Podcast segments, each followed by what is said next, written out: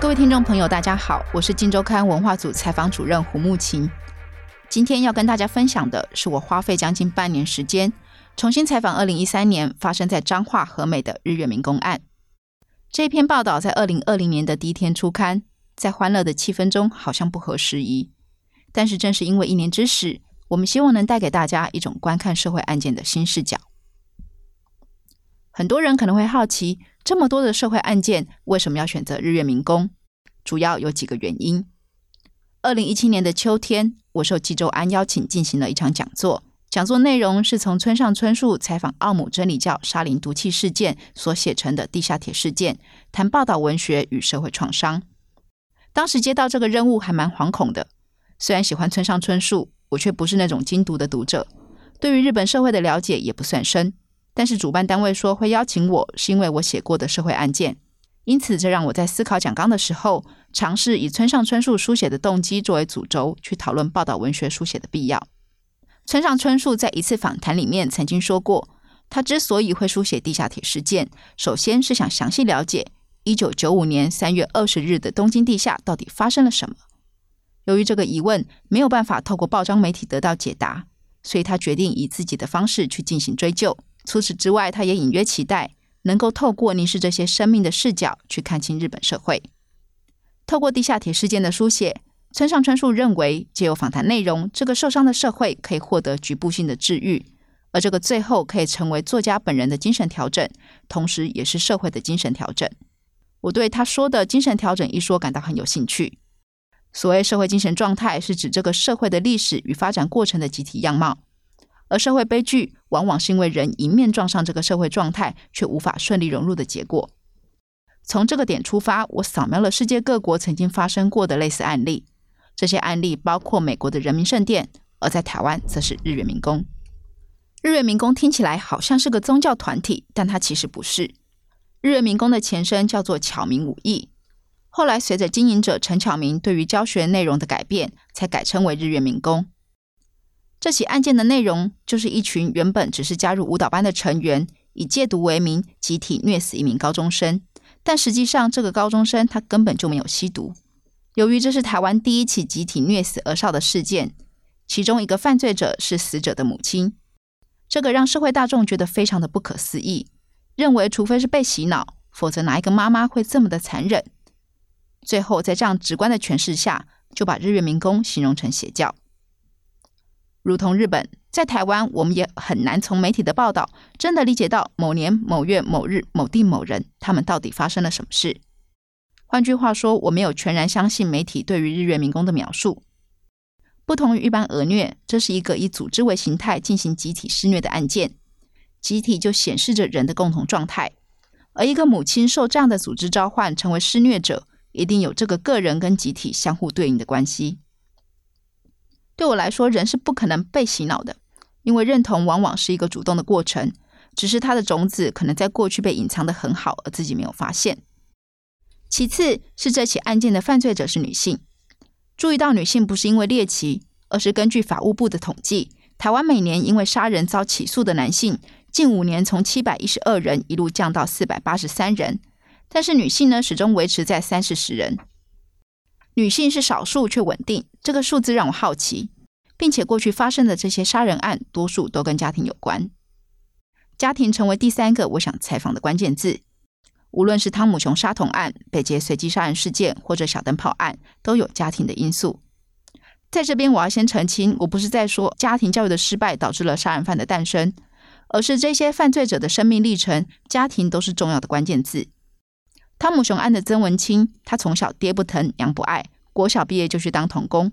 而郑捷出身良好，却认为自己大学毕业以后难以在社会存活。这个显示了这样的中产阶级家庭在社会中的位置，或许可能面临崩溃。而王景玉则是对精神疾病没有任何了解的低社经弱势族群的代表。不过，决定的采访题目只是最简单的一步，接下来的挑战是找到受访者。由于我以前不是专门跑社会案件的记者，无论司法或警政方面，我都没有人脉。其次，因为台湾媒体报道社会案件的时候，其实都蛮粗暴的，甚至是用一种践踏的姿态去进行采访，所以社会案件的当事人往往在事发以后都会躲藏起来，换掉电话，甚至隐姓埋名。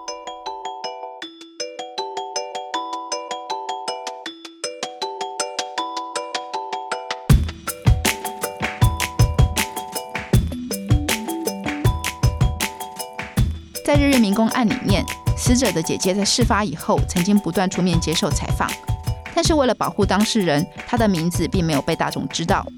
所以我在找寻受访者的过程遭遇了很多挫败。在毫无资讯的前提下，到底应该怎么进行？我的方式是会尽量读过每一篇无论文字或者是影音的报道，如果可以找到报道这个事件的记者的联络方式，我就会跟他们询问。不过，通常这一条路都不会有很好的结果，因为台湾媒体在处理社会案件时，并不会把它当成一个有必要长期追踪或重新思考的类型。因此，我会从这些人的报道素材去寻找蛛丝马迹。这个方式很笨拙、很阳春，可是很有用，因为人存活在世界上就有痕迹留下，只要有一个足迹，你就可以找到另外一个，而连接成一条路。我就是在这样的方式下找到了死者姐姐的职业跟教育背景等资讯。透过这几组关键字的排列组合去进行搜寻，找出他的名字。通常在找到名字以后，我会尝试使用社群媒体的搜索。在这个案例上，很不幸，死者的姐姐隐姓埋名，所以没有找到。可是我发现了认识他的人，而且很幸运的，他是一位纪录片工作者。在日月明功案发以后，他贴身记录这个事件，也剪辑出影片。由于我过去的工作经验和纪录片有些相关。所以，我可以透过认识的人辗转询问死者姐姐的联络方式，而在获得她同意采访以后，就能透过她再找到其他跟这个案件相关的人进行采访。只是找到受访者跟他们愿意受访，往往不是同一件事。在这个个案里面，死者的姐姐因为看过我之前做的随机杀人案报道，认为我可以理解社会案件的复杂状态，所以算是十分爽快地接受访问。然而，其他的受访者就没有这么容易。日月民工最后被起诉并且判刑的一共有八位，其中经营者陈巧明被定义为主嫌。一般来说，报道的采访对象会把陈巧明跟死者的母亲黄芬雀列为主要的采访对象，但我在这篇报道里面还尝试联络其他的成员。之所以要这么做，是因为这个案件它是一个集体行动的过程，参与者并不是只有女性，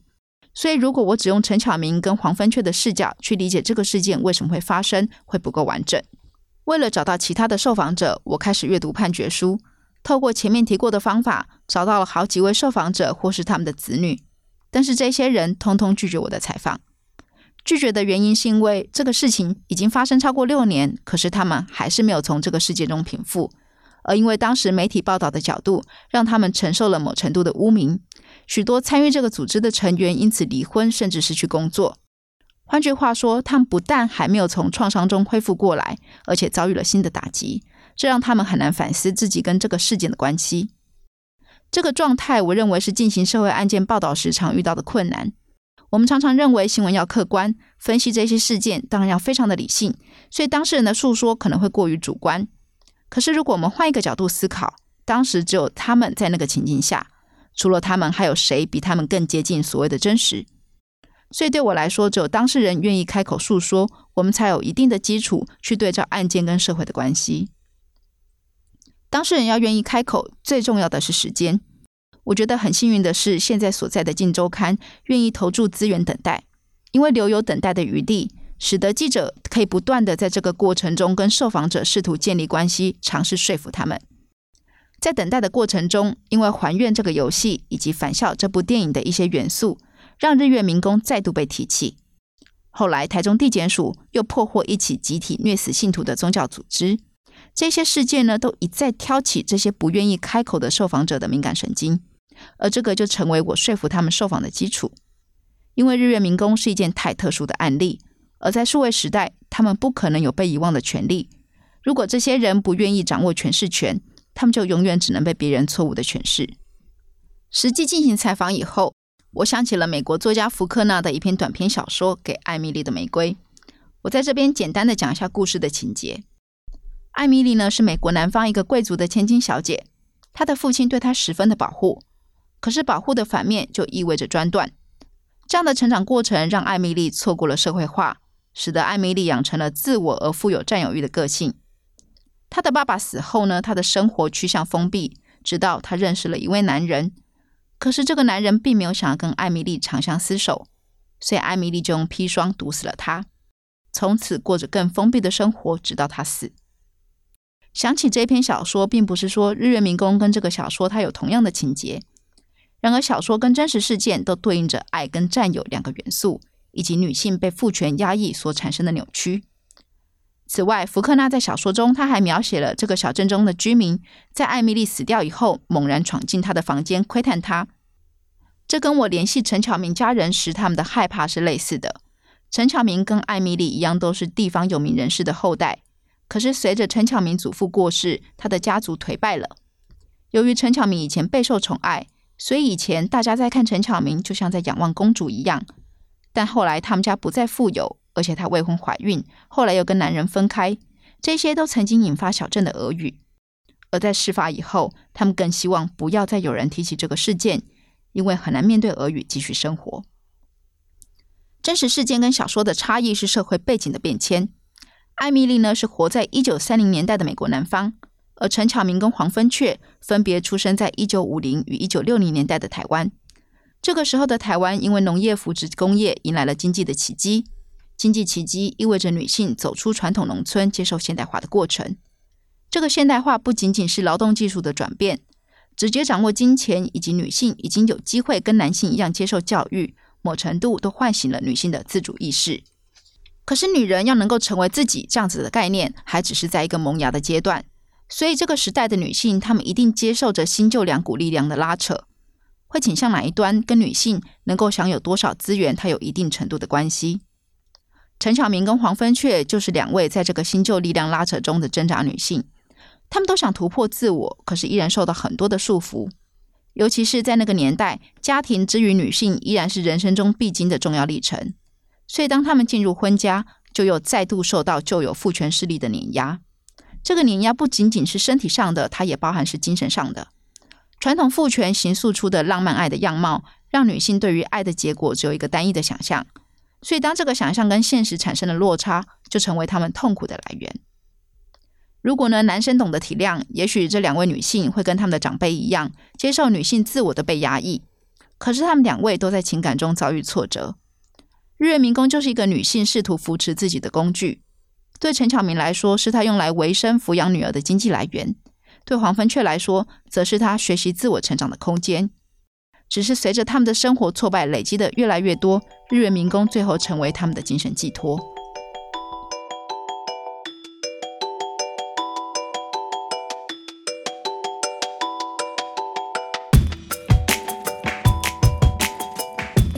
日月明功兴盛的时候，大概有两百人入会，其中的女性成员比例一直都高于男性。后期有很多成员都是以家庭为单位加入。而他们加入的原因都是为了孩子好，希望孩子健康，希望孩子不要盯着电视看，诸如此类。这些为了孩子好，耗费巨资来上课的行为，背后依然是同一套对于家庭、对于好妈妈的想象逻辑。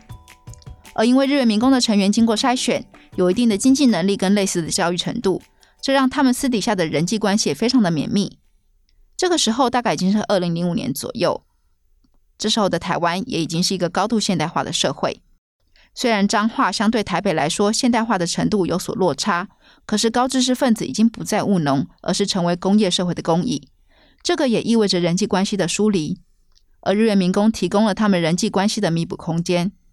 在这里，他们会彼此讨论家庭跟工作的困难，而凝聚成一个类似大家庭的状态。是理解到了这整个组织的形成过程，我们才能够明白案件发生以后，为什么陈巧明会说他把死者当成自己的儿子。这并不是谎话，因为他们的关系的确非常的紧密，只是这样的紧密只限于成人跟成人之间。原本陈巧明对于参与者来说都是一个非常亲切的角色，很多成员的小孩呢也都认为他像第二个妈妈。但在陈巧明再度历经了情感的背叛，以及常年重男轻女的母亲在财产分配上的不公平，让他的性格有了转变，他成为一个想要强力对抗父权的角色。后期，陈巧明把成员带到家族的祖厝墨园，希望整理环境，振兴这个地方，扬眉吐气。同时，也提供了受到家暴的女性成员作为避难所。